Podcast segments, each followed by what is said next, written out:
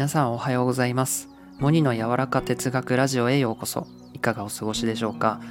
私のチャンネルでは個性や才能を伸ばすこと人の創造性について追求しています。また人の感情や精神のメカニズムについても発信していきます。はい。今回語るテーマは朝はルーティン化がおすすめということなんですが最近というか少し前にモーニングルーティンという言葉が流行っていたのを知っていますか？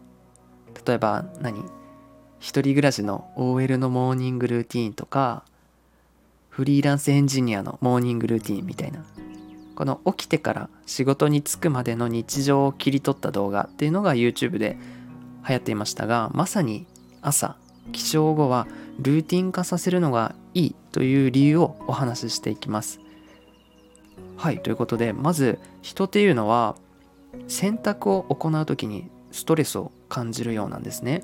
選択というのは選ぶこと。選択ですね。意外と力を使うみたいなんです。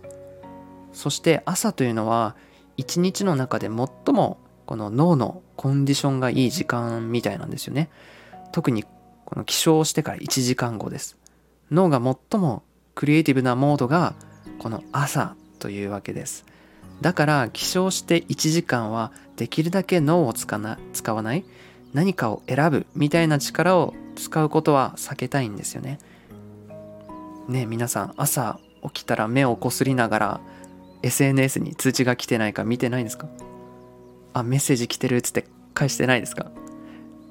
何の服を着ようか朝悩んでいませんか？一番いいのは夜の時点で明日あのコーデで行くかみたいな感じで決めておくといいですね。もうできるだけ朝何かを考えて決めるみたいなのはなくしましょう。朝起きた時にルーティンが決まっているという状態のいいところはこの頭を使わなくていいというところです。そうやって朝の脳みそのゴールデンタイムを迎えるというですねこれがモーニングルーティンの真髄ですいい一日をスタートするにはこのモーニングルーティンがあるということだったんですねちなみにこの起床後はかなり水分がない状態みたいなのでお水をまず飲むといいみたいでコーヒーをもし飲まれる方はその起床後1時間経ってからゴールデンタイムぐらいに合わせて飲むっていうのが最もカフェインが味方になってくれるタイミングみたいですね。でいいパフォーマンスを発揮する人っていうのはこのように朝のルーティンが決まっていて最も力が出るタイミングで GO するというところがあるみたいです。タイミングを知る大切なことですよね。